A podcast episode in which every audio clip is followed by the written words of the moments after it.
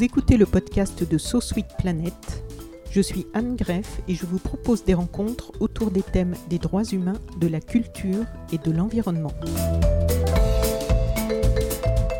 Dans cet épisode de So Sweet Planet, nous allons parler d'un très beau livre jeunesse, Plume, Poil J'ai consacré euh, plusieurs podcasts à des livres jeunesse euh, ces derniers temps. Je souhaite préciser que si je les sélectionne, c'est évidemment pour leur qualité et le plaisir que j'ai eu moi-même à les lire. C'est aussi, bien sûr, pour les valeurs qu'ils transmettent et aussi parce que je pense que la discussion avec cet auteur ou cette autrice, la discussion sur ce sujet va être intéressante aussi pour les adultes. Donc même si vous ne vous sentez pas concerné par de la littérature jeunesse, restez avec nous, je pense que vous allez euh, être intéressé par le sujet. Ce livre, donc, Plume, Poil, Écaille, est à la croisée du conte initiatique et du documentaire animalier pour sensibiliser aux problématiques écologiques. Une très belle histoire avec Paco, un grand tamanoir grincheux et affamé, Molly, une petite tatou égarée et sans défense,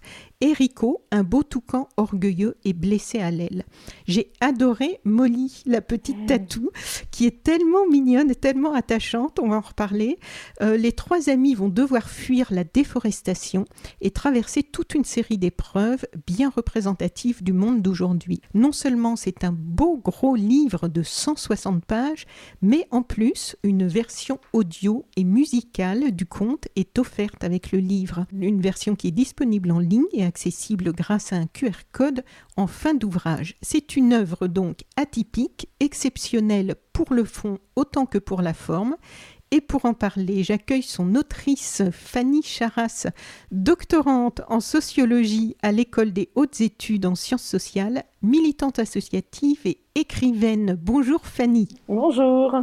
Bienvenue sur Suite Planète. Merci, merci de m'accueillir. Je, vais, en introduction euh, lire le petit résumé du livre pour poser le décor. Alors que la forêt amazonienne est ravagée par de terribles monstres qui détruisent ses arbres et contraignent des centaines d'animaux à fuir, Paco, donc ce grand tamanoir grincheux et affamé, Molly, cette petite tatou égarée et sans défense, et Rico, ce beau toucan orgueilleux et blessé à l'aile, se rencontrent au hasard de leur migration précipitée. Bien qu'ils n'aient presque rien en commun, les trois animaux décident de cheminer ensemble en quête d'un nouvel endroit où s'installer.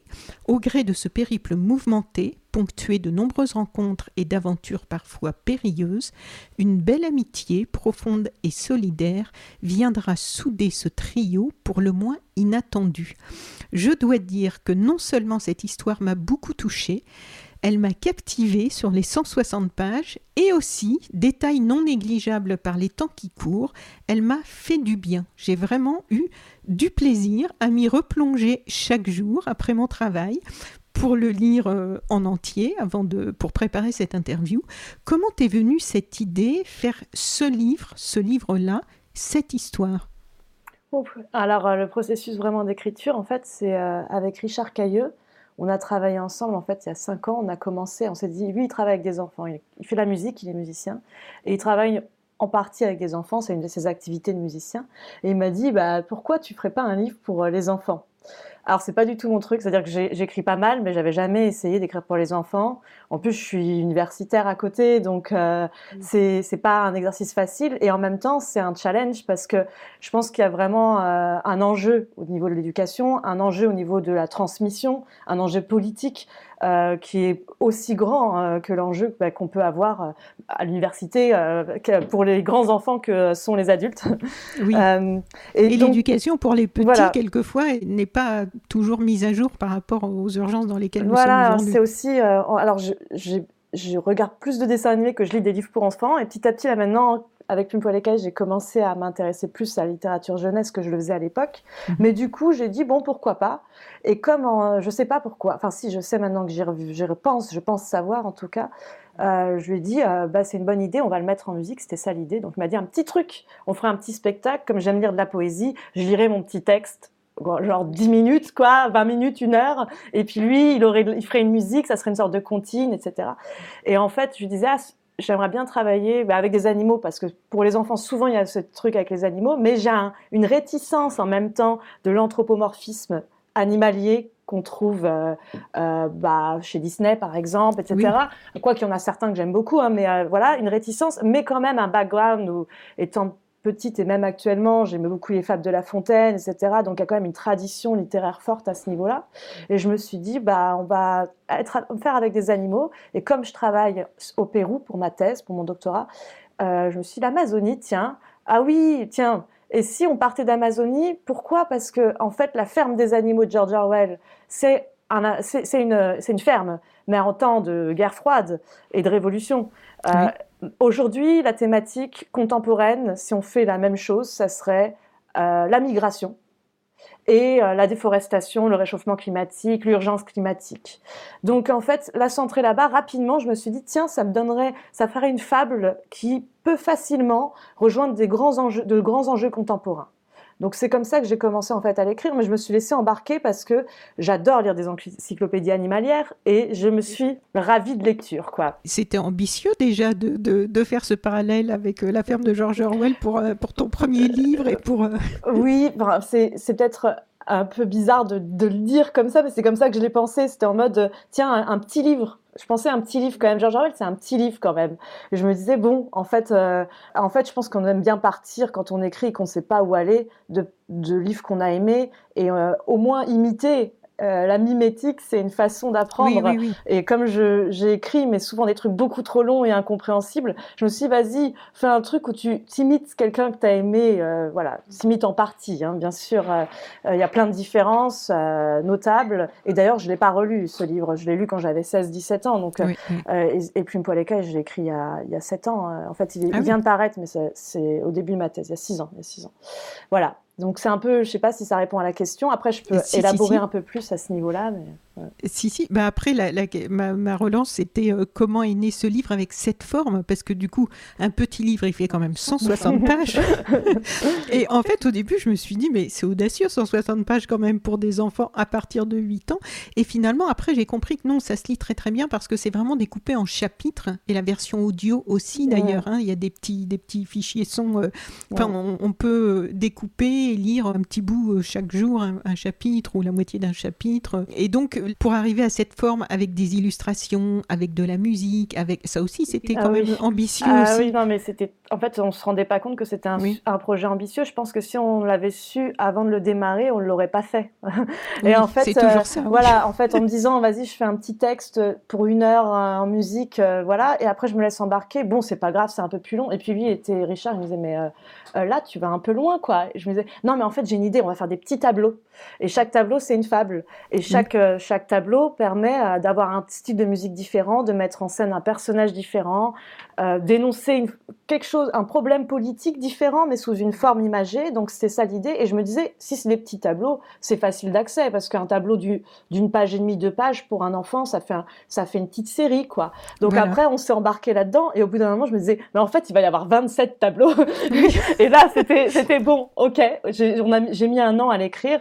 Et il y a eu le truc donc qui s'est fait où lui, au départ, on, écrivait un peu ensemble, c'est-à-dire que je lisais sur les animaux. Je, et à partir de là naissent des personnages en fait. Euh, lire sur le tamanoir, je connaissais bien sûr le tamanoir, mais je le connaissais euh, mal, et découvrir euh, qu'il était à la fois solitaire, qu'il avait une démarche qui pouvait être parfois rapide et qu'il était très fort, qu'il est considéré comme l'ennemi du jaguar en Amazonie, etc. Ça m'a permis de penser un personnage en fait contrasté, contradictoire, euh, euh, à la fois avec une démarche lourde et pataude, mais en même temps très vif sur certains, euh, dans certaines situations. et en fait, partir des animaux, de la façon dont ils étaient décrits, et restituer cet animal en fait, c'est là que j'anthropomorphise pas trop, et on pourra en parler plus davantage peut-être après. Mhm. restituer son mode de vie, ça permet aussi de montrer comment il vit en Amazonie, de le découvrir dans cette partie de l'Atlantique, on connaît très mal ces animaux-là. Plein de gens confondent le tapir et le tamanoir, par exemple. Et donc ah bah ça... oui, oui, puis en plus même, mm. euh, enfin moi, je, vraiment, tu m'aurais demandé à quoi ça ressemble. Je, ne sais même pas vraiment si j'aurais été capable de. Et donc en fait, c'est ça le processus, c'est que les animaux ont inspiré les histoires. C'est euh, l'animal inspire un personnage, et puis ensuite la musique m'a inspiré et j'ai inspiré la musique. Et c'est qu'à la fin qu'on a trouvé un illustrateur, c'est-à-dire euh, cinq ans plus tard, euh, alors qu'on a, trouvé Terre Vivante comme éditeur. Et euh, là, pendant six mois, j'ai cherché, cherché, voilà, des illustrateurs. Et, mais ça a été vraiment à la toute fin, alors que le livre avait été déjà écrit et la musique également. Ah oui, ah, c'est drôle parce qu'en fait, la plupart des livres partent sur l'idée euh, texte et illustration. Toi, c'était texte et musique. Oui. C'est déjà pas très commun. Un conte, c'est l'idée du conte en fait. Texte et musique, c'est vraiment euh, l'idée que c'est par l'oralité que ça passe. Et donc en fait, euh, moi qui n'avais pas trop confiance en mon écriture au moment où j'écrivais ce texte, le, fait même de lire à voix haute mon chapitre à Richard et que lui euh, fasse une musique dessus et que en fait après je me cale sur sa musique, je retravaille la fluidité des phrases en fonction du rythme de la musique et puis je rajoute une dimension un peu triste parce que la musique va dans cette vers cette tendance, etc. Comment la musique en tant que vectrice de rythme et d'émotion a influencé le texte en fait, et vice versa, parce que le texte lui-même après, à la fin, j'étais en avance sur l'écriture euh, par rapport à Richard, et c'est lui en fait qui a qui a capté euh, l'émotion du texte pour la mettre en musique. Voilà, c'était euh, dans ce sens-là. On avait raconté tout cela à Paco d'une voix forte qu'il avait eu du mal à entendre.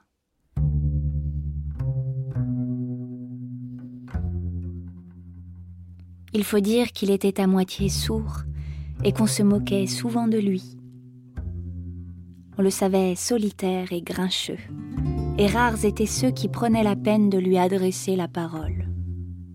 D'ailleurs, Paco affectait souvent de ne rien entendre. Certains le croyaient idiot à cause de sa tête minuscule et de ses petits yeux myopes. Il faut dire qu'il ne voyait pas plus loin que le bout de son nez, mais heureusement, il avait le nez long. 62 cm pour être exact. Annonçait-il parfois avec orgueil. Et alors, est-ce qu'il y a eu une version euh, sur scène ou est-ce qu'il y aura une version euh, sur scène Ou est-ce que ça reste juste un enregistrement? C'est en projet, euh, ça met un peu de temps parce qu'il y a toute une réécriture du texte. C'est-à-dire que le texte, si on lit à voix haute, comme tu as pu le voir, le livre, euh, bah, il dure 3h30, je crois que la, version audio dure 3h30. Donc en fait, euh, faire une version scénique, ça demande de remanier l'intégralité du texte pour que ça dure une heure maximum. Quoi. Oui, oui, oui. Pour Paco, ce fut une odeur fruitée qui, issue de la cime des arbres, vint s'éclore près de lui.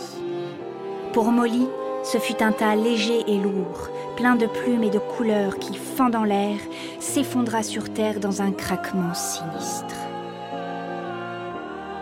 Intrigués et inquiets, ils accoururent tous deux auprès de l'oiseau blessé qui, corps et bec couverts de poussière, se mit à gémir avec emphase. Aïe, oh, oh, oh, oh, que j'ai mal. Oh, oh, j'ai mal. Ange déchu du sommet des arbres, le toucan ne gardait des cieux que le bleu de ses cernes, le reste n'étant qu'orgueil et vanité, unis dans le blanc de sa gorge et l'or de son bec. Alors donc, je voulais te demander quels sont tes liens avec l'Amazonie, mais tu en as euh, déjà un petit peu parlé. Te demander si tu y étais allé, donc du coup, euh, je crois comprendre que oui. Oui. Si tu as travaillé au Pérou pour ta Alors, euh, thèse pour, euh, pour ma thèse, euh, c'est pas du tout en Amazonie que je travaille, c'est ça le paradoxe. je travaille sur la côte nord péruvienne, c'est pas loin de l'Amazonie, donc j'ai eu l'occasion d'aller en Amazonie, mais en réalité, j'ai séjourné près d'un an au Pérou sur la côte nord péruvienne, et je suis juste passé un mois par l'Amazonie, justement avec Richard, et plutôt du côté équatorien en fait, voilà, vers Tena, voilà, du côté de l'Équateur. Mais en fait, j'ai voilà, j'ai placé le récit en Amazonie malgré tout. Euh, et en lisant pas mal sur l'Amazonie euh, euh, pour les différentes raisons que j'ai évoquées tout à l'heure. Oui.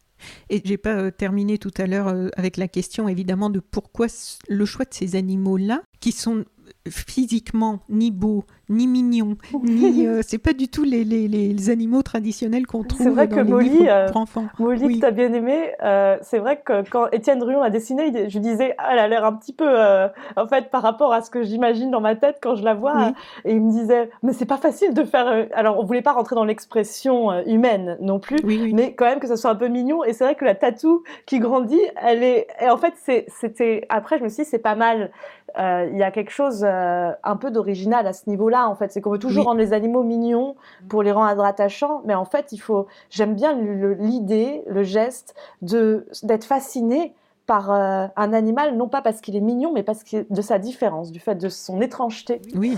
d'une certaine façon. Et, elle n'est pas mignonne en, physiquement quand on voit l'illustration, les dessins, mais par contre, elle est tellement mignonne par, le, par la personnalité que tu lui as donnée. Finalement, euh, c'est ça aussi, c'est intéressant. que je lui ai donné et que Clémentine euh, Vignet lui a donné aussi.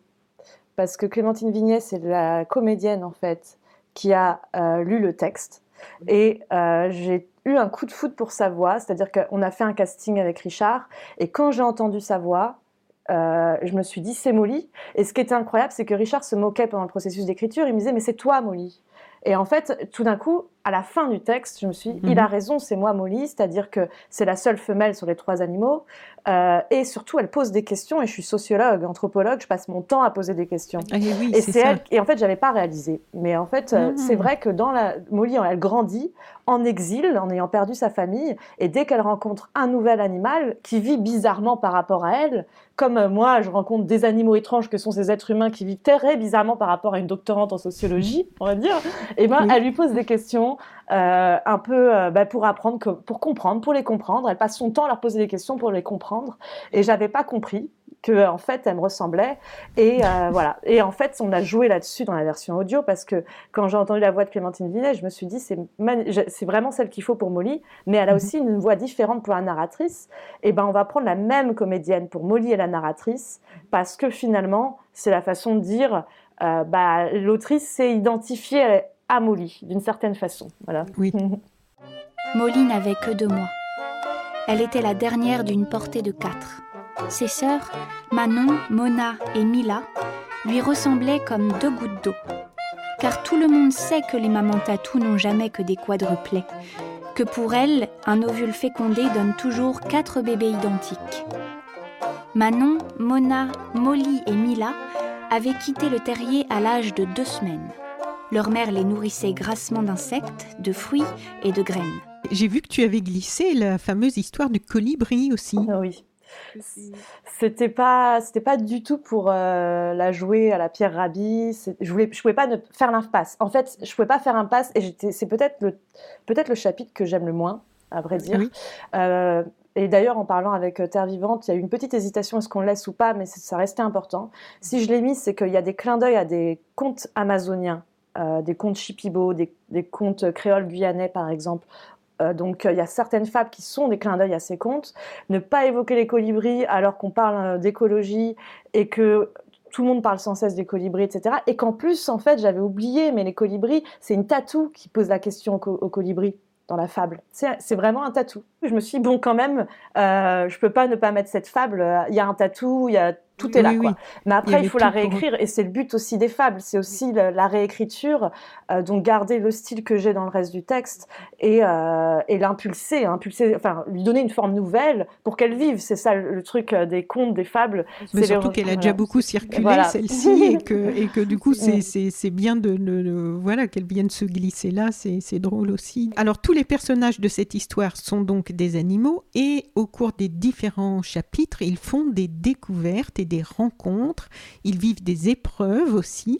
Pour donner une, idée un peu plus précise à nos auditrices et auditeurs de la diversité des expériences que Paco, Rico et Molly vont rencontrer, j'aimerais que tu nous parles de quelques chapitres. Par exemple, j'en ai sélectionné quatre ou cinq. Les mutants par exemple Alors, les mutants, euh, je crois que c'était mon chapitre préféré. C'est surtout que la musique de Richard, euh, pour ce chapitre, euh, je l'adore.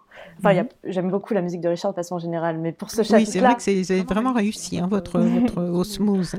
Pour ce chapitre-là, tout particulièrement, euh, parce qu'il y a un côté un peu, je sais pas, bluesy, euh, que qui... Euh, enfin, une tension, c'est une tension, c'est la tension que j'aime en fait, c'est ça. J'ai mal formulé, mhm. c'est vraiment la tension que j'aime dans sa musique.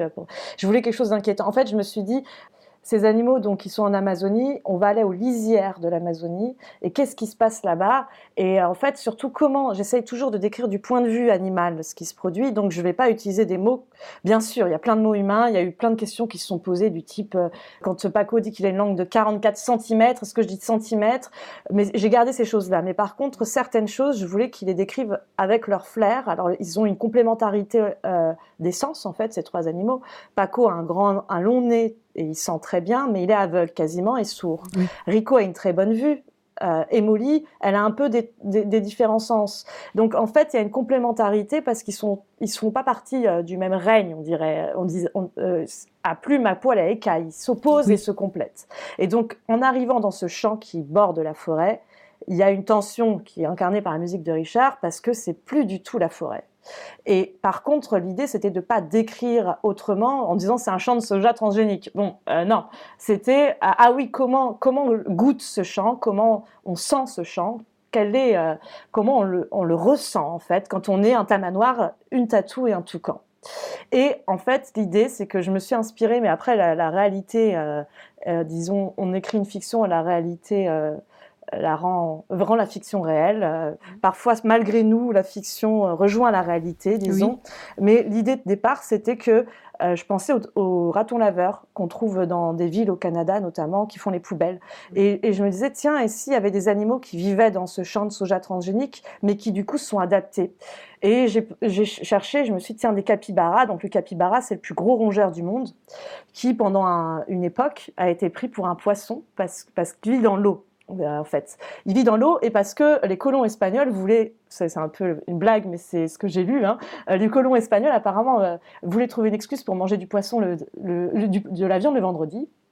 Donc dire que le capybara qui vivait dans l'eau était un poisson, ça leur permettait de manger quelque chose qui ressemble à, de voilà de la viande de lapin. Je sais pas, j'en ai jamais goûté, mais ça, on en mange encore aujourd'hui pas mal en Amérique latine. Mais j'ai pas goûté mhm. de capybara.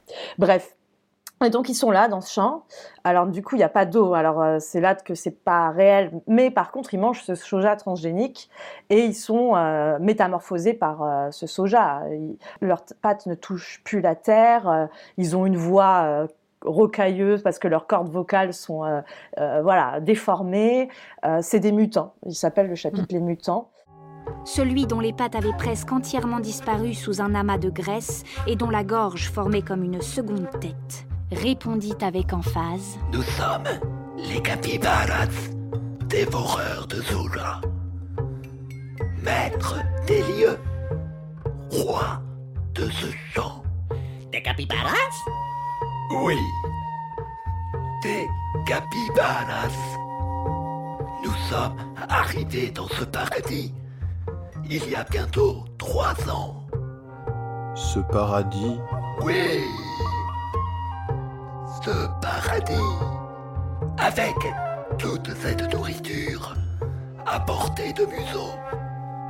Nous qui irions autrefois sans terre et sans but, pouvons désormais passer nos journées allongées et ne connaissons plus ni la faim ni la fatigue.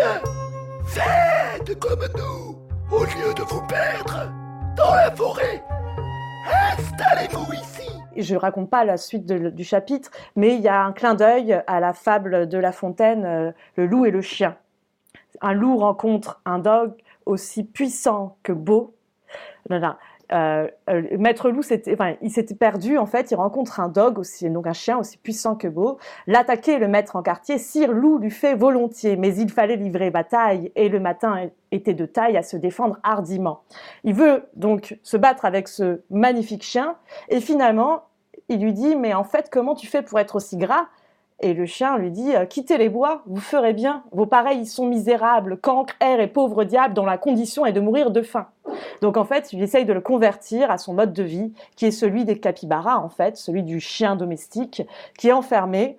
Euh, qui, enfermé parce que les capybaras ne peuvent plus marcher tellement ils sont gros, mais qui, qui se sent à la fois peut-être apathique, du point de vue du loup, il est apathique, mais qui ont ce que lui n'a pas, une sécurité en fait, une sécurité alimentaire, on va dire, euh, voilà. Donc, Oui, euh, ce, qui, ce qui vivent comme un confort, sans se rendre compte qu'en fait, ça, c'est en train de les détruire. Exactement. Et en même temps, je voulais pas dire que ça les détruisait parce que c'est pas à moi de le juger, mais c'est les trois amis qui jugent là-dessus. Et eux, les capybaras revendiquent ce mode de vie.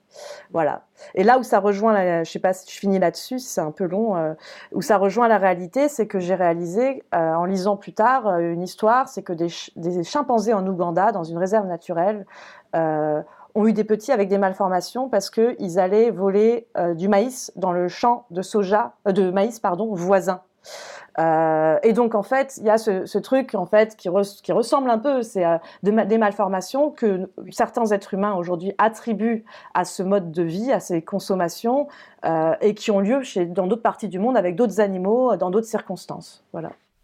Bien. Et tu connais beaucoup de fables de La Fontaine par cœur comme ça Non, celle-là, Je celle-là, suis ma- admirative parce que moi, je ne pourrais pas en citer une, mais bravo. celle-là, c'est ma préférée. Je pense que c'est pour ça qu'elle elle est un petit peu euh, cachée dans ce livre. Ah oui, d'accord. Alors, dans les 4-5 là que j'avais choisi, Le Guérisseur, Voilà, le guérisseur. pour montrer la diversité des univers dans lesquels tu les fais aller. C'est vrai que Et, et- et c'est intéressant pour le lecteur parce que du coup, c'est très vivant et il y a beaucoup d'univers différents, de- d'expériences différentes. Oui, oui. Bah, c'est aussi un de mes chapitres préférés. Je pense qu'on a un peu les mêmes goûts finalement. non, mais c'est vrai que c'est vrai que quand je repense à des chapitres, c'est les deux que j'aime bien lire à voix haute, avec le méditant aussi. Et euh, mais le guérisseur, c'est vraiment l'opposé. C'est je l'ai aussi le méditant dans les 4-5. Voilà. c'est l'opposé, le, le guérisseur, en fait, des capybaras. Il arrive juste après le chapitre des capybaras. C'est l'opposé, d'ailleurs, on peut le voir dans la musique de, de Richard, et l'opposé euh, dans les dessins de- d'Étienne Druon. Et d'ailleurs, même dans mon style, parce que euh, mon éditrice, elle voulait euh, que je retravaille le texte des capybaras, j'ai pas voulu, parce que elle m'a dit, le mot acide revient sans cesse, c'est redondant, tu fais ça nulle part. Et après, je lui dis, ben oui, mais en fait, j'ai pensé, c'est le- je viens d'y penser, si je l'ai fait, c'est pour une raison, c'est que c'est de la monoculture. Donc on a Oui. moins de diversité dans le langage au moment de la description euh, que lorsqu'on se retrouve en Ama- dans la forêt amazonienne avec euh, le singe Wakari chauve, donc qui, est- qui est le, qui est le fameux maître Okaka, qui est le guérisseur, euh, qui euh, soigne des animaux au cœur d'un grand arbre. Euh, là, on est au cœur de l'arbre, c'est vraiment un abri. L'arbre, l'arbre est la connaissance en fait. C'est l'arbre de la connaissance qui est un arbre millénaire qui en fait a emmagasiné en lui la connaissance de la forêt. Et en fait, ce singe, sachant écouter les ch- le chant des branches de l'arbre, sachant goûter sa sève, le goûter, euh, arrive à rentrer en communication avec lui et donc avec son savoir universel d'une certaine façon. Donc c'est un peu, oui, c'est une métaphore qui, qui peut être un peu d'ailleurs cliché du singe guérisseur, mais c'est un singe que je voulais un peu drôle. Euh, D'ailleurs, peut-être inspiré par le roi lion. Rafiki dans le roi lion, c'est le singe clown. Il y a, l'idée du singe clown en fait, qui me plaît, qui est, euh, c'est pas le guérisseur sage. Euh, Oui. Ouais. Et puis tous les animaux font la font, sont en file indienne, ils font la queue pour venir consulter. euh. Voilà. Un long murmure s'empara alors de la file d'animaux.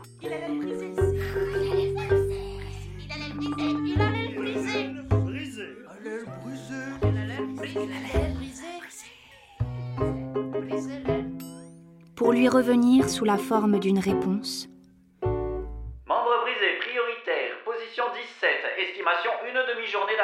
s'écria un pécari.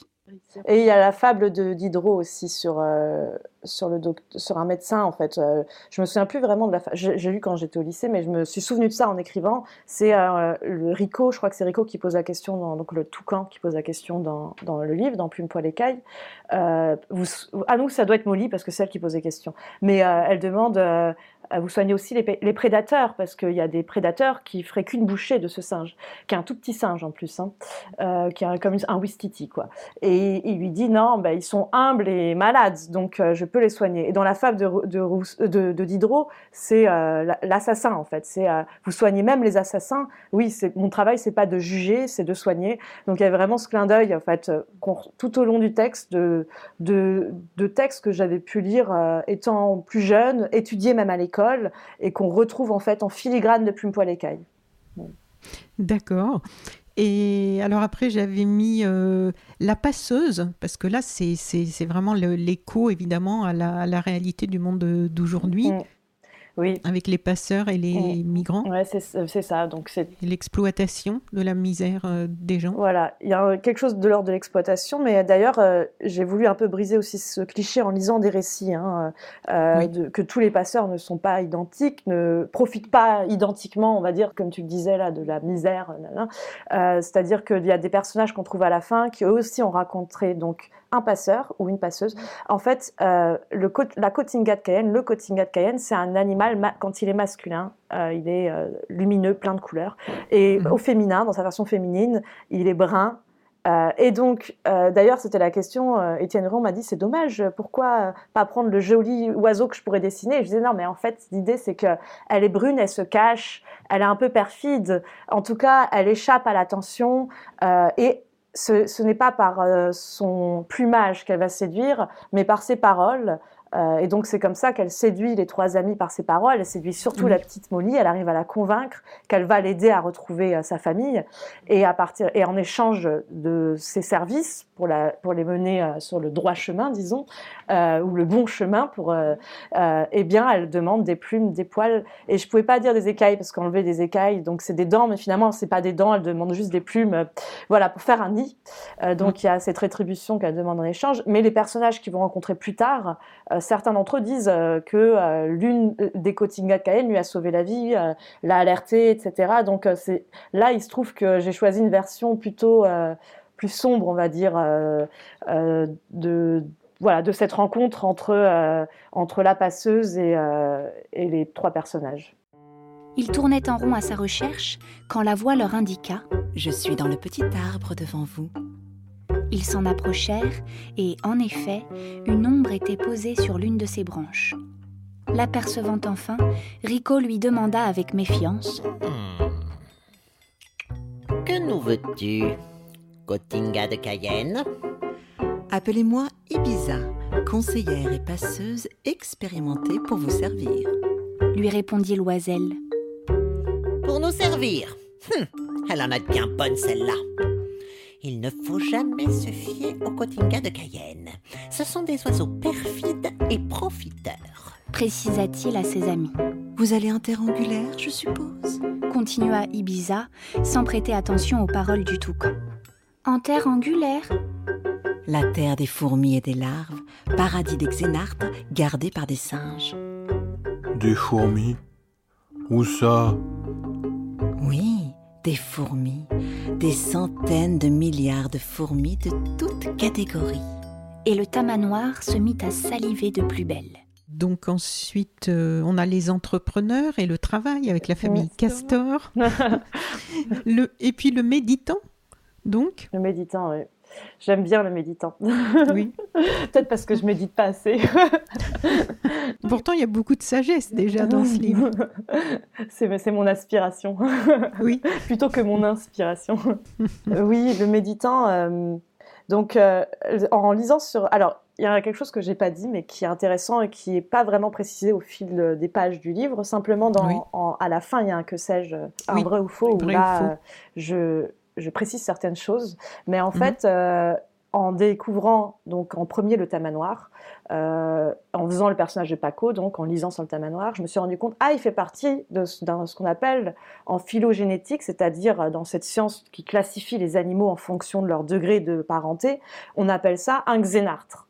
Ah Euh, Xénartre, xénoartron, articulation étrange. Si on appelle des xénartres des xénartres, c'est parce qu'ils ont en commun, comme leur ancêtre commun, ils ont un caractère en commun qui est qu'ils ont en fait, euh, à- au niveau de la dernière lombaire, et au- donc au bas, au bas du dos, une articulation étrange. Donc articulation étrange. Et donc le paresseux, le tamanoir et les, et les tatous ont tous cela en commun, d'avoir cette articulation étrange. Ils ont également euh, euh, une absence de dents au niveau de prémaxillaire, donc euh, des- au niveau de la mâchoire. Ils n'ont pas de dents à, un endroit au fond de la mâchoire.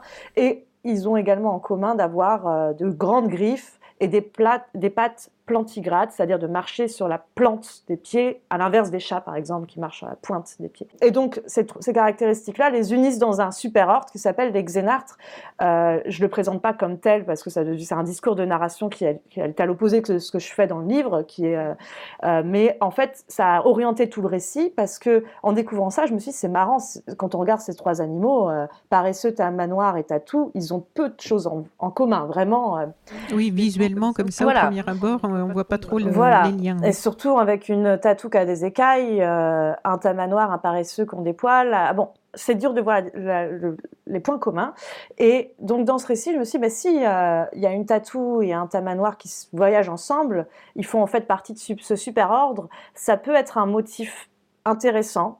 Euh, et euh, bah, pour parler d'immigration aussi, c'est-à-dire on arrive en tant qu'étranger et dans Xéno, Artron, il y a étrange, donc euh, on est étranger euh, sur un nouveau territoire, on est étranger pour d'autres, on est défini comme étranger, mais en fait, les uns vis-à-vis des autres, ils sont très différents, mais ils font partie de ce groupe des étrangers que sont les xénartres. Et donc, en fait, ils, appartiennent à une catégorie qu'au départ, ils ne revendiquent pas comme telle, donc c'est vraiment le discours sociologique qu'il peut y avoir derrière. Ils font partie d'un groupe qui est celui des xénartres, qui ne revendiquent pas comme tel, mais comme plein d'autres animaux les étiquettent comme des xénartres, euh, ils finissent par accepter d'être xénartres, mais et à le revendiquer petit à petit. Donc, euh, en fait, ils, voyagent et au fil de leur voyage, cette catégorie euh, finit par prendre euh, une forme de réalité pour eux, on va dire. Ils s'y ils s'y identifient plus. Mais ce paresseux, donc, contrairement à, à Molly et Paco, donc au tamanoir et à la tatou de- de- du conte, le paresseux euh, ne voyage pas avec les autres xénartres parce que le paresseux, il fait du 12 mètres par seconde. C'est l'un des animaux les plus... euh, les tortues terrestres font du 250 mètres par seconde.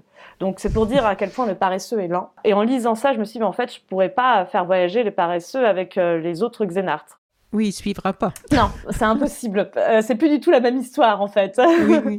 Et donc, euh, lui, et là, en lisant sur le paresseux, j'ai découvert pas mal de choses, notamment qu'il est recouvert euh, d'algues vertes. Euh, ce, sont ces, ce sont ces algues, en fait, qui, le, qui le- lui permettent de se cacher dans le feuillage et de passer invisible aux yeux des jaguars, notamment, des- et des autres prédateurs en Amazonie. Et euh, en fait, ces algues, euh, c'est lui qui les entretient au péril de sa vie, parce que ces algues, pour croître sur sa fourrure, elles doivent se nourrir des cadavres d'un petit papillon brun qui s'appelle le cryptose. Donc Étienne Ruon a dessiné des cryptoses. hein.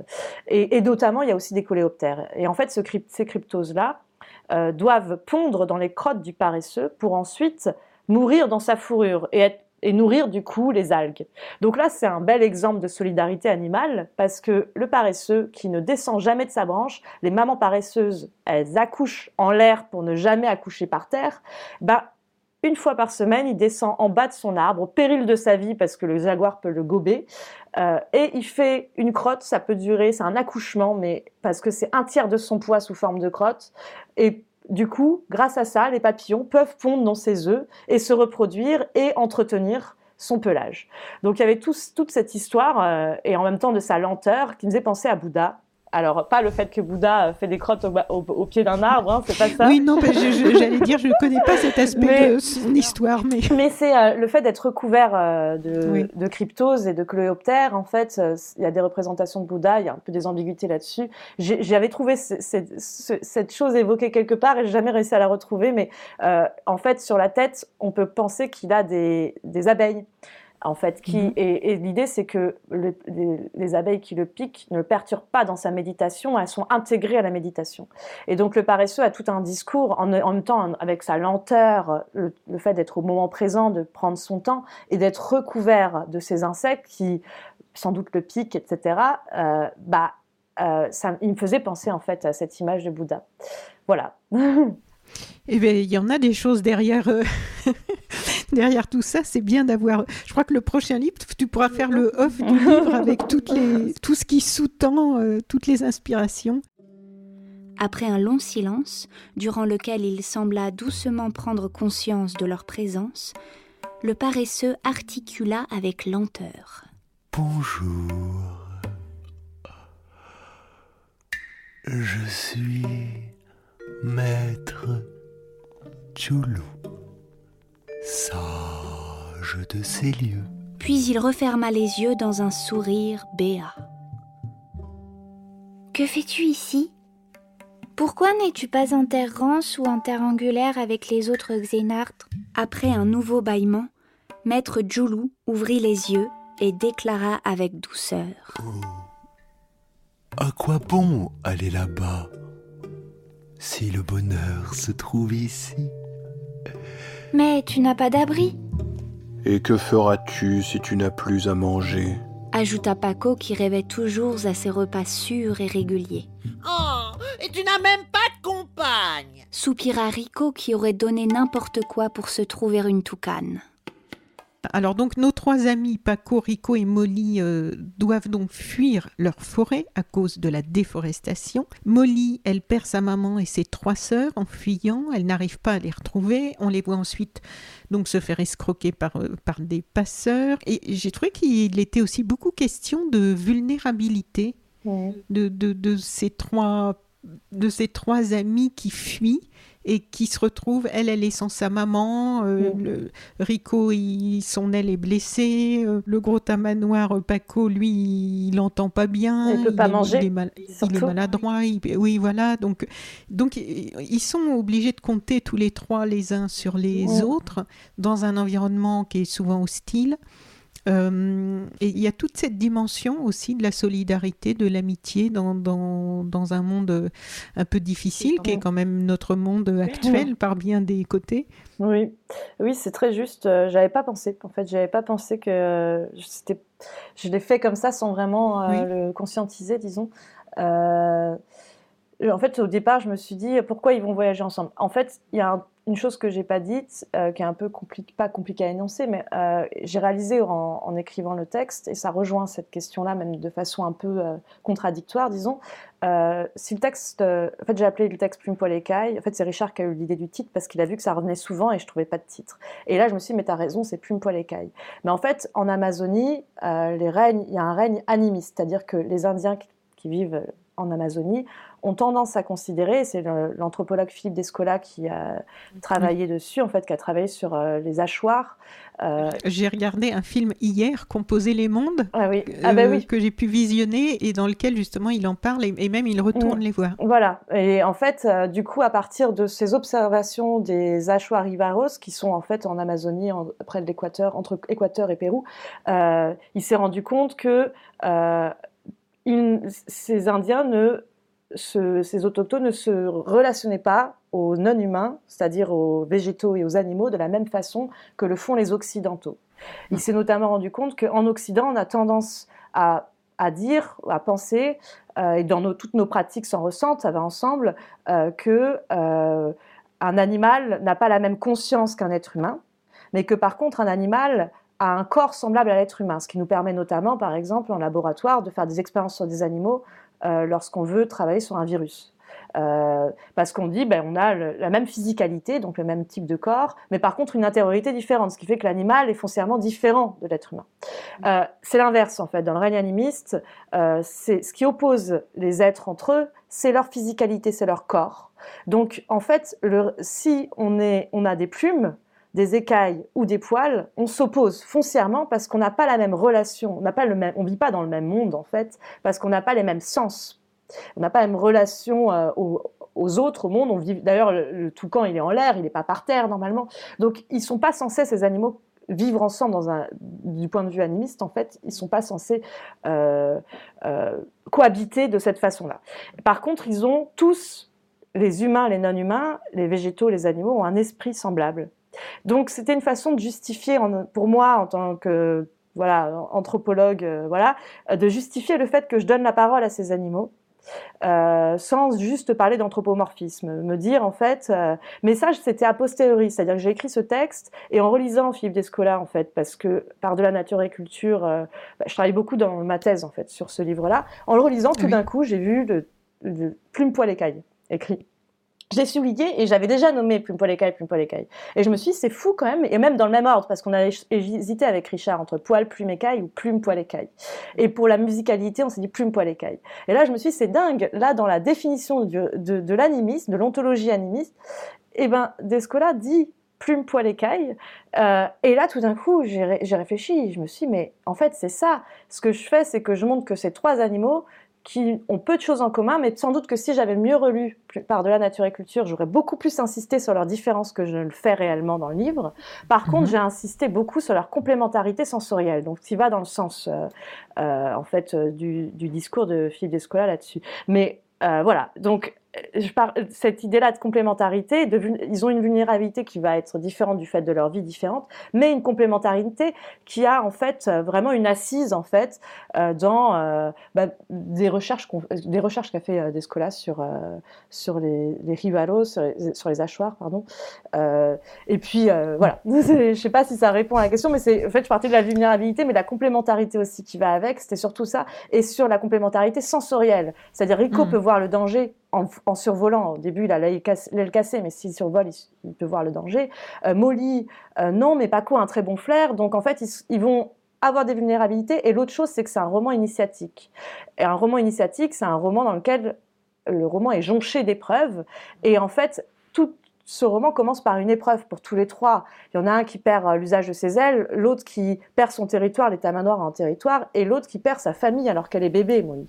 Et donc ces épreuves-là vont les forger, vont les transformer, et ils vont devoir, en s'aidant, les surmonter ensemble, ce qui veut dire qu'ils vont être transformés au fil du récit, au fil des rencontres. Voilà. Mm. Oui, puis on voit qu'ils doivent dépasser leurs limites régulièrement. Ils arrivent chacun à leurs limites, euh, que ce soit les limites psychologiques ou des... Donc ça, on voit bien l'aspect initiatique, oui.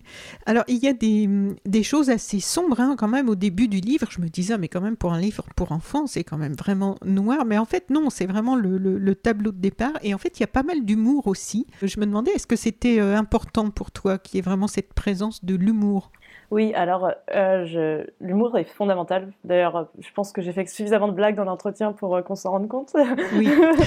pour moi, c'est fondamental. C'est vraiment un mode de vie, on va dire. Alors euh, après, c'est compliqué de passer pour l'humour pour ma part, j'ai du mal à passer l'humour dans l'écriture. Alors, euh, par exemple, dans ma thèse, euh, j'ai pas du tout, j'ai très peu réussi. Euh, dans Plume Poil Écaille, j'avais du mal. C'est-à-dire qu'il y a des textes, il y a un texte notamment sur lequel je travaille qui est plus pour adultes, dans lequel mhm. j'ai des facilités à passer l'humour, on va dire. Dans Plume Poil Écaille, c'était compliqué. même si c'était important, j'avais du mal à le faire. Et je pense que la version audio rend justice à cet effort beaucoup plus que le texte. Alors la petite Molly, donc euh, que j'ai tellement aimée là, qui est très attachante, elle est très attachante parce que c'est dur hein, quand même ce qu'elle vit. Et... Mais comme tu disais tout à l'heure, elle s'accroche, elle est curieuse, elle essaie de comprendre, elle veut toujours garder espoir, elle réfléchit, elle grandit. Comment tu voulais qu'elle soit Molly? Quelle place elle devait avoir dans le livre? En fait, c'est vrai que c'est une, jolie question parce que euh, les places ne sont pas prédéfinies. C'est-à-dire que j'avais beau avoir euh, j'ai fait une esquisse petit à petit des tableaux que je voulais aborder, mais les choses se modifient. Elles se modifient au gré des mots, déjà. Comme c'est une version euh, dans laquelle j'ai beaucoup travaillé l'oralité, euh, il y a des choses qui, se, qui bougent au fil de l'écriture, mais elles se modifient surtout au gré des personnages et des interactions qui naissent entre eux. Euh, et petit à petit, on se rend compte qu'ils ont pris des tournures inattendues. Et Molly, au départ, en fait, au départ, je voulais qu'ils aient une part, tous les trois, une part égale dans le récit, identiquement égal. Vraiment, euh, d'ailleurs, je, me disais, chaque tableau va mettre en scène un petit peu plus Paco, un petit peu plus Molly, un petit peu plus Rico. Ils, ont ils surmontent des épreuves ensemble et on voit que, euh, je me disais, euh, il faudrait qu'on voit que là, dans ce chapitre, Paco fait un pas supplémentaire. Dans ce chapitre, Rico. Et mais petit à petit, ils ont quand même pris bah, la, place qu'ils ont, l'identité qu'ils ont, et Molly a pris de plus en plus de place euh, malgré moi, sans doute parce que sans m'en rendre compte, je m'identifiais un peu à elle. Bah, voilà. Et, euh, et, donc, et en même temps, parce que c'est elle qui permet, en posant ces questions, euh, d'avoir accès au point de vue des autres animaux, parce que le narrateur n'est pas omniscient. en fait, il, il connaît, c'est un narrateur qu'on pourrait dire une narratrice interne, qui connaît le point de vue des trois personnages principaux, mais qui ne connaît pas le point de vue des autres animaux. Et donc, pour avoir accès à ce point de vue-là, il fallait qu'il y ait en fait, euh, qui pose des questions. Sinon, hein, c'était impossible. Sauf si ces animaux-là sont très bavards et veulent absolument euh, revendiquer seuls euh, un mode de vie, c'était pas possible. Oui, alors que elle, au travers de bah, déjà de son jeune âge, qui fait qu'elle a cette curiosité, elle veut comprendre ce qui se passe, le monde qui l'entoure, tout ça. Alors on trouve au fil des pages pas mal de leçons de sagesse, on en a un petit peu parlé, notamment avec la tortue Sophia, qui a son propre chapitre intitulé La Sage. Un petit extrait, page 84. Ces castors dont tu me parles, savent sans doute beaucoup de choses. Mais ne pensant qu'à construire, ils oublient qu'ils ne peuvent le faire sans la forêt. Et abattant trop d'arbres, ils participent à sa destruction, mettant en péril les conditions mêmes de leur existence. Il nous faut pourtant tenter quelque chose. Je ne comprends pas pourquoi personne ne fait rien alors que le danger est imminent. C'est que chacun n'a qu'une vision à court terme, ne connaît que son territoire et n'a conscience que de ses propres problèmes. En fin de compte, seuls quelques oiseaux qui ont beaucoup voyagé ou quelques tortues qui, comme moi, ont beaucoup vécu ont une vision d'ensemble. Les restrictions de temps et d'espace empêchent souvent les animaux de saisir l'imminence du danger.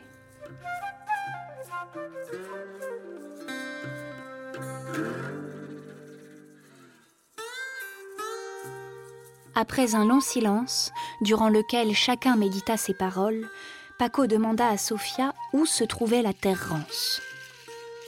Sans cesser de les mettre en garde contre ce lieu idéalisé, elle accepta de leur en indiquer le chemin. on voit bien ici que l'analyse est transposable au monde humain avec le réchauffement climatique, la chute de la biodiversité. Donc là, c'est des passages quand même très euh, sérieux. Oui. Oui, oui, et en fait, euh, j'avais vraiment pas envie de faire des leçons de vie. C'est mon côté sociologue. Euh, en fait, mon idée, c'était vraiment d'avoir des animaux qui ne pensent pas la même chose. D'ailleurs, entre êtres humains, on pense, on n'est jamais d'accord. Euh, il y a beaucoup de conflits, hein, des conflits euh, sur beaucoup de choses sur les définitions, sur ce qu'il faut faire, etc. Et d'ailleurs, on voit hein, comment les, castors, donc ils sont immigrés aussi, parce que les castors, il n'y a pas de castors en Amazonie, je tiens à le dire. Euh, mais euh, donc dans ce récit, ils ont immigré jusqu'à jusqu'à l'Amazonie et euh, mhm. ils n'ont pas du tout la même vision du monde, la même façon de se relationner d'ailleurs à cet environnement qui est différent de celui qu'ils avaient au Canada que d'autres animaux locaux. Et donc leurs intérêts sont divergents. Et, et en fait, mon idée avec ces trois personnes personnages qui voyagent ensemble, c'est qu'on rencontre plein de points de vue divergents et je ne fais pas moi-même la morale parce que d'ailleurs eux-mêmes, euh, ils sont certains, euh, des fois Paco, Molly et Rico sont pas d'accord sur la leçon de vie du, du, méditant. Euh, Rico, Molly, elle se dit ça doit être ennuyeux. Rico, il dit qu'il est sale. enfin, en fait, ils ont pas, ils sont pas du tout d'accord. Et sur Sophia, peut-être qu'ils contestent un peu moins. Euh, parce que il y a, peut-être que d'ailleurs moi-même j'étais plus convaincue par Sophia d'une certaine façon, j'en sais rien. Euh, pas sûr parce que je, suis quand même convaincue par certains aspects de la méditation. C'était pas du tout l'idée de transmettre. Euh, donc c'est des leçons, mais c'est des leçons que je voulais pas dire. Voilà la vérité. Euh, C'était plutôt voici comment ce personnage-là voit les choses et comment d'autres personnages les reçoivent. Euh, et il y avait une métaphore qui s'est dessinée directement au en fait, c'était impossible de ne pas faire cette métaphore avec l'imminence du danger. Et, euh, je voulais un personnage, le personnage de la tortue, euh, âgé, euh, qui a d'ailleurs, du coup, qui a tendance à aussi relativiser les choses d'une certaine façon, parce qu'elle parle des processus de migration, qui a déjà eu des migrations animales autrefois. Et c'est ce qui, on parle beaucoup de la migration actuellement, mais il y a toujours eu des migrations pour les êtres humains également. donc, en fait, qui a tendance à dire ce que vous vivez est exceptionnel d'une certaine façon, mais ne l'est pas tout à fait au vu de l'histoire. Voilà, je ne sais pas si ça répond à la question. Euh. Oui, oui, oui, Et alors, et pourquoi ce lieu idéalisé s'appelle la Terre Rance? Parce que Rance, Rance avec idéal, c'est pas tellement.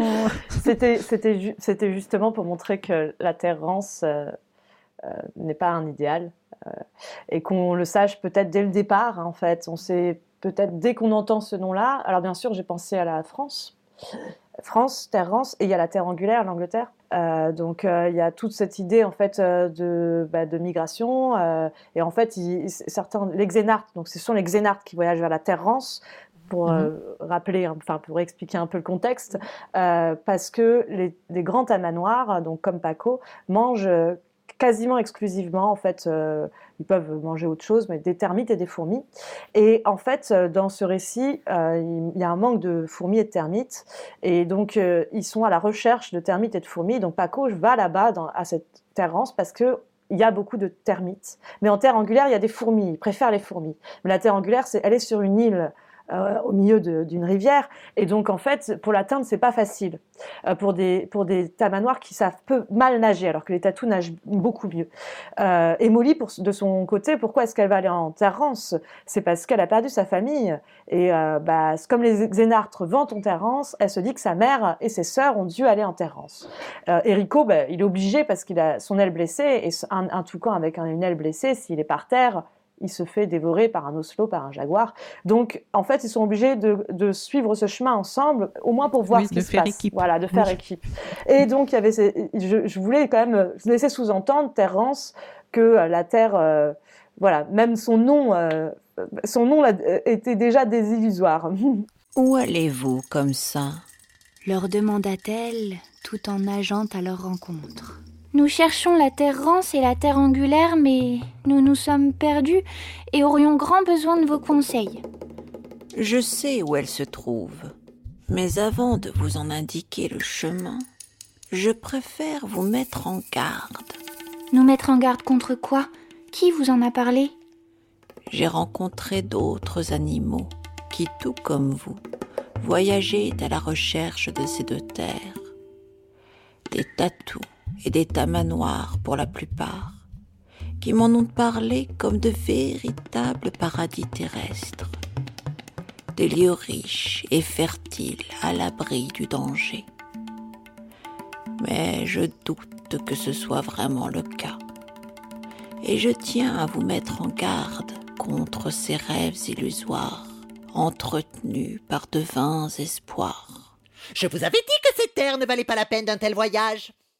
Alors on passe euh, par toutes les émotions avec cette aventure. Moi, j'y serais presque allée de ma larme hein, dans le chapitre Sa Majesté, avec ce que subit euh, la petite Molly. Dans la préface écrite par le réalisateur de documentaire Luc Maresco, on peut lire On convainc plus avec des émotions qu'avec des arguments. Je suis bien placée pour le savoir. J'ai réalisé 12 documentaires sur les forêts tropicales et ça n'a pas arrêté beaucoup de tronçonneuses quelques-unes au dire d'observateurs en Papouasie-Nouvelle-Guinée, mais trois fois rien à l'échelle planétaire de la déforestation. Les documentaires emplis d'arguments sont souvent regardés par des gens déjà convaincus. Il faut diffuser le message plus largement et autrement. Lorsqu'il dit on convainc plus avec des émotions qu'avec des arguments, vu que, donc je, le dis puisque je t'ai demandé l'autorisation de le dire avant de commencer cette interview, vu que tu es la fille de Marie-Monique Robin, que j'ai déjà reçue deux fois avec beaucoup de plaisir sur So Sweet Planet, célèbre réalisatrice d'une quarantaine de documentaires engagée, multiprimée, qu'elle est elle-même Grand Prix Albert Londres, dont les documentaires ont quand même fait bouger des choses largement et profondément dans notre société et même bien au-delà de nos frontières, je me suis demandé donc si tu partageais l'avis de Luc Maresco ou si tu pensais que l'émotion euh, pouvait être un plus, surtout que là le public est jeune. C'est une question très très compliquée mais vraiment hyper compliqué. en fait, c'est une question euh, que j'arrête pas de me poser dans mon travail de recherche également, euh, parce que euh, même si je fais de la sociologie, et, en faisant de la sociologie, je pense qu'il y a une nécessité de la sociologie critique également. Mais il faut surtout pas cantonner la, sociologie à cette critique, c'est-à-dire que la critique, pour moi, pour, enfin, moi et puis mon laboratoire de recherche, en fait, elle vient en dernier lieu. Donc, c'est pas ma tâche de critiquer a priori les pratiques des, des acteurs, sinon je m'empêche de les comprendre. Donc il y a toute cette idée-là. Hein, et en même temps, il y a une nécessité critique parce que qu'est-ce que font les sciences sociales si elles n'aboutissent pas à un moment donné à une critique, c'est-à-dire elles vont faire que décrire et expliquer la société et pas participer euh, de leur plein gré, ou elles participent, on participe toujours hein, à quelque chose euh, d'une certaine façon, elles vont pas participer de plein gré en fait à cette, euh, critique. c'est-à-dire elles vont juste participer en, décrivant, on critique déjà d'une certaine façon. alors cette question de, des émotions par rapport à l'ambition politique, bah, je pense que sans être diffusé, on a moins de chances sans doute d'atteindre un grand nombre d'acteurs. Euh, euh, bon, être diffusé, ça veut aussi dire d'autres choses que, euh, en tout cas, être diffusé sous une forme, on va dire, avoir une forme plus artistique qui rend plus accessible que, évidemment, une thèse de sociologie ou qu'un documentaire. Mais je pense que certains documentaires, et sans doute que ceux de ma mère, c'est le cas de ceux de ma mère, en fait, ont divulguent des émotions fortes Euh, enfin, je me souviens être sortie Oui. de, Ah étant oui. petite, euh, du coup, de, euh, de la salle après avoir vu Le Monde sur Monsanto. Euh, Il y avait des émotions fortes, enfin, que je ressentais, c'est-à-dire des adultes autour de moi. euh, mais en tout cas, les émotions, en fait, les arguments, les faits véhiculent des émotions fortes. Hein, et, et les documentaires de Luc Paresco aussi, je pense. Hein, on peut être vraiment chamboulé par un documentaire. donc c'est difficile d'opposer comme, comme ça, même si je comprends et on a toutes les deux compris ce qu'il veut dire en disant ça. Et je suis d'accord en fait avec ça d'une certaine façon, parce que personnellement, en tout cas, euh, euh, les textes vraiment, je ne suis pas convaincue de la même façon. euh, Peut-être que c'est la façon dont je suis convaincue par euh, une œuvre d'art, euh, quelle qu'elle soit, est beaucoup plus intime euh, d'une certaine façon, alors que me convaincre par l'argumentation, me laisser convaincre par l'argumentation, ça prend plus de temps. Et euh, parfois, je, en fait, je retourne les problèmes dans ma tête plusieurs fois avant de me laisser convaincre. Mais le truc, c'est que comme l'extrait que tu as lu de Sophia, par exemple, euh, moi, j'ai l'impression qu'il y a des arguments là-dedans. Euh, alors, est-ce que je joue sur les émotions euh, ou je, je joue seulement euh, sur le côté argumenté, plutôt convaincant en fait de la démonstration? C'est compliqué de le dire en fait. Mais, mais c'est vrai que souvent, en blaguant, quand j'étais quand j'étais plus petite, je disais à une amie, elle, elle disait, je, je connaîtrais par cœur mes cours de maths si on en faisait une musique.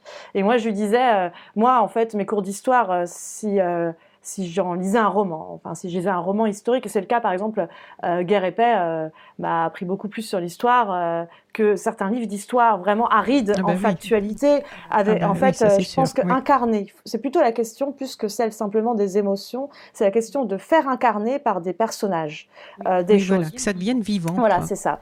Et Oui. là, évidemment, ça touche Mais plus, les documentaires, euh, les bons documentaires, pour moi, font incarner par des personnages. C'est-à-dire qu'il y a des acteurs euh, qui incarnent des causes et on voit, en fait, on les comprend, on les comprend, on comprend ce qui se passe et, on- et par cette compréhension, on atteint déjà un niveau de critique et, euh, et de sensibilité, en fait. Euh, ouais. Oui, et puis, et puis ça, ça peut nous faire bouger nous-mêmes. Enfin, moi, je sais que justement, Le Monde selon Monsanto, c'est un des deux, trois documentaires fondateurs dans ce que je fais aujourd'hui, quoi, par rapport à ça, parce que ça m'a ouvert les yeux sur beaucoup de choses. Et puis, euh, c'est très, très bien mené. C'est justement passionnant. On n'est pas dans quelque chose de juste de factuel ennuyeux. Il y a le truc d'enquête, donc, qui est.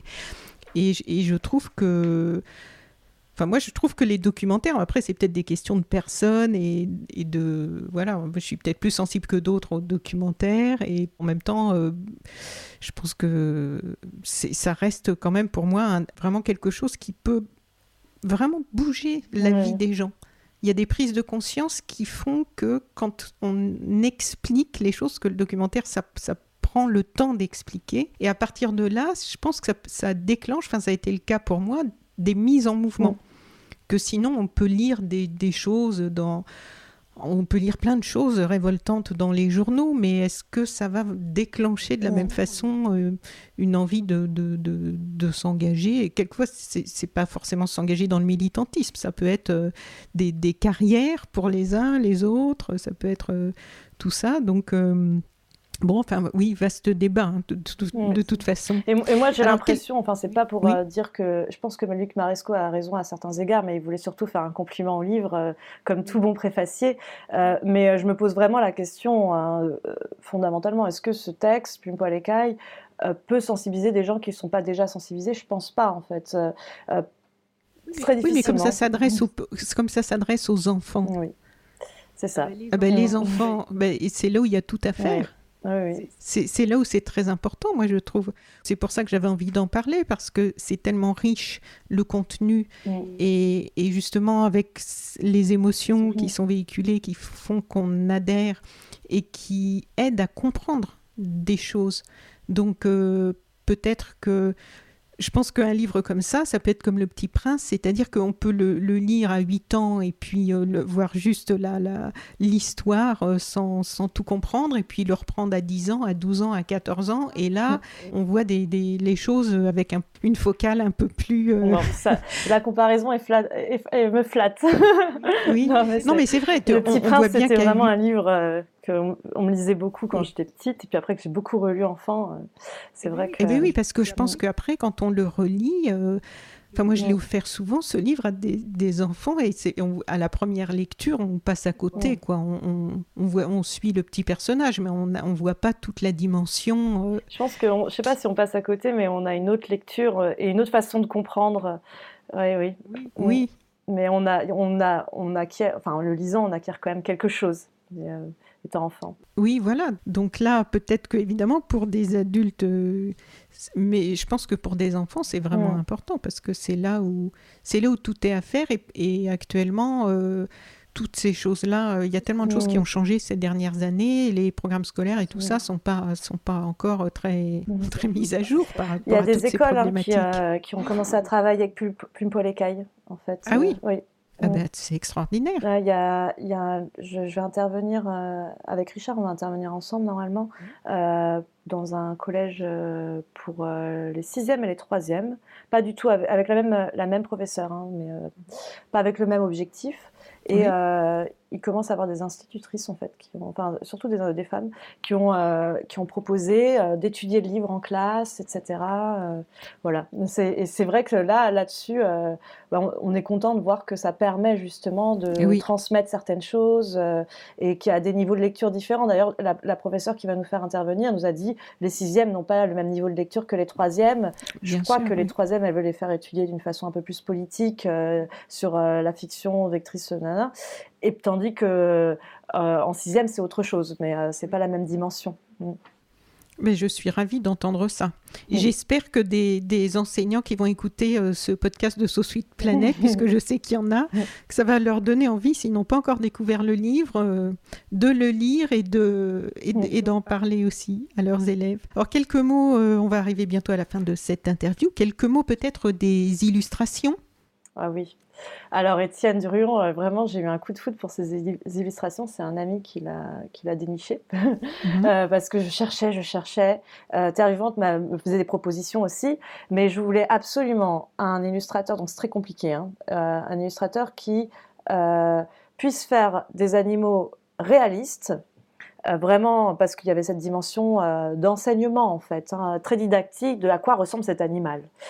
donc et qui en même temps est, euh, euh, disons, un, coup de crayon euh, ou un coup de pinceau plutôt assez lumineux, parce qu'il y, a une dimension dans le texte un peu poétique, je ne sais pas comment dire, en fait vraiment onirique, du, un peu du magique magique réaliste euh, où il y a des sortes de synesthèse, euh, où l'animal en sentant une odeur. Donc je voulais qu'il y ait cette dimension un peu onirique en fait. Euh, compliqué parce que et en fait en, découvrant le travail d'Étienne Druon, j'étais j'ai été tout de suite convaincue et lui a, a accepté avec plaisir, c'est ce qu'il m'a dit en tout cas, de faire ces illustrations. C'était un gros boulot, une quarantaine d'illustrations.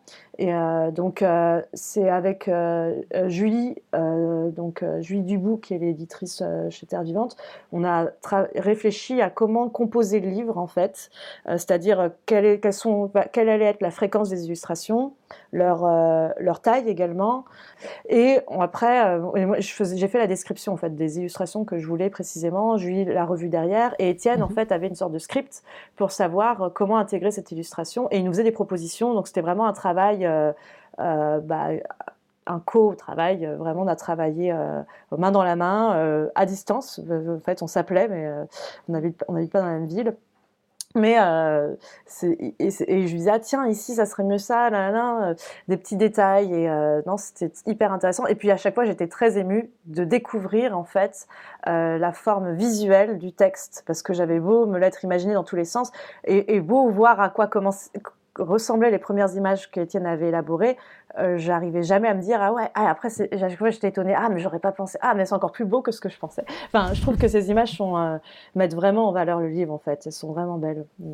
oui. On, imagine bien un, film d'animation d'ailleurs après ah ça serait ouais. Ça serait super. Oui. Espèce de volaille éclopée. Renifleur de fourmis Boulet à plumes. Oh, oh, oh, oh à écailles Euh... Plume molle. Enfant de terrier. Et est-ce que ça t'a donné envie d'écrire euh, d'autres livres dans ce même format ou est-ce que tu as d'autres projets en parallèle de la direction professionnelle euh, dans laquelle tu, es, euh, tu vas t'engager? Euh, bah oui, bah, enfin, dans ce format-là, je sais pas, c'est un format assez original. Oui. Euh, euh, J'aimerais beaucoup, hein, j'ai- j'aime beaucoup écrire avec en musique. C'était vraiment, ça faisait longtemps que je voulais faire ça, je pense, depuis Mhm. que j'écris en fait, parce que j'aime beaucoup la musique et j'aime beaucoup l'écriture, mais je suis pas du tout musicienne. Et Ah. euh, donc, mais euh, en fait, en ce moment, les, les projets que j'ai, à part euh, finir la thèse, parce que je, je rends ma- mon manuscrit de thèse, je dépose dem- après-demain. Donc, euh, en fait, Oui. je finis de Bon, l'écrire très, dimanche. très fort, Voilà, je finis d'écrire Oui. dimanche et je, je l'imprime lundi. Oui. Donc, c'est la fin d'une thèse. C'est un- une- c'est la fin de quelque chose quand même. C'est un long travail, même si c'est le début. Combien d'années? Six ans. Hmm. Trois ans de terrain et trois ans d'écriture. Et euh, avec euh, les enseignements à la fac à côté, et puis l'écriture de Plume Poil Écaille, etc. Mais à côté, j'ai un roman que j'ai quasiment fini en fait, euh, mais qui n'a rien à voir. C'est vraiment un roman pour adultes. euh, pas du tout. Il y a, une, il y a une question, il y a des questions peut-être écolo derrière, écologistes derrière, mais pas, pas, pas au premier plan. Oui, oui. Et là, il y a. En fait, j'ai eu une proposition pour faire un livre sur lequel je, voilà, je travaille, mais c'est pas encore tout à fait concrétisé. Un autre livre encore oui, alors Oui. Bon, je vois que le parcours professionnel euh, va être bien dense. Merci. Alors, donc je rappelle, c'est un livre à partir de 8 ans, mais qui va beaucoup, qu'on peut lire euh, beaucoup plus tard. L'autrice, donc, avec nous aujourd'hui, Fanny Charras, l'illustrateur Étienne Druon, le compositeur Richard Cailleux. Donc, c'est aux éditions Terre Vivante. Comme d'habitude, euh, chères auditrices et auditeurs, vous pourrez trouver le lien pour euh, acheter ce beau livre euh, sur le site des librairies indépendantes. Vous trouverez le lien dans le descriptif du podcast. Je vais mettre le lien, puisqu'on en a aussi parlé euh, avant de faire l'interview, pour accéder à la version musicale sur Internet. Donc ça donnera une petite idée aussi à nos auditrices et auditeurs de cet univers riche et vraiment euh, que je recommande très très très chaleureusement. Voilà, je vais maintenant te remercier du temps que tu nous as consacré pour parler de ce beau livre alors que tu es dans le dernier rush euh, pour rendre cette fameuse thèse. Merci beaucoup. Fanny. Merci beaucoup, Anne. C'était un plaisir euh, de discuter euh, de Plume Poil Écaille. Eh ben écoute, moi c'était vraiment un plaisir et de faire ta connaissance et de parler de ce livre qui m'a enthousiasmé et que j'aimerais, ben, j'espère oui, qu'il va circuler dans les écoles parce que c'est c'est vraiment pour moi souvent une frustration de me dire qu'on n'a peut-être pas assez de choses pour transmettre tout ce qu'il y aurait à transmettre à, à notre euh, jeunesse là qui, Mm. qui, est, euh, qui est sur les starting blocks pour euh, des, une période qui ne s'annonce pas très facile pour l'humanité. Donc euh, ça fait partie des, des livres, je trouve, qui sont vraiment euh, riches et pour l'éducation qui Mm. sont précieux. Donc merci pour ça, merci pour eux. Mm. Je te souhaite euh, tout le meilleur pour euh, le rendu de ta thèse et puis je te souhaite une bonne continuation pour Merci tous tes autres projets. Merci beaucoup. Plume, poil, écaille aux éditions Terre Vivante. Merci beaucoup et euh, sans doute à une prochaine pour, un pour parler de tes prochains projets. Merci. Au revoir. Merci. Au revoir. Vous pouvez retrouver Sous Suite Planète sur euh, Twitter, Facebook et Instagram. Et puis, très important, si cette interview vous a plu, n'oubliez pas de noter ce podcast sur votre application de podcast et de me laisser un petit commentaire. C'est très important pour le classement de Sous Suite Planète. Enfin, autre information capitale, vous pouvez maintenant soutenir mon travail sur Patreon.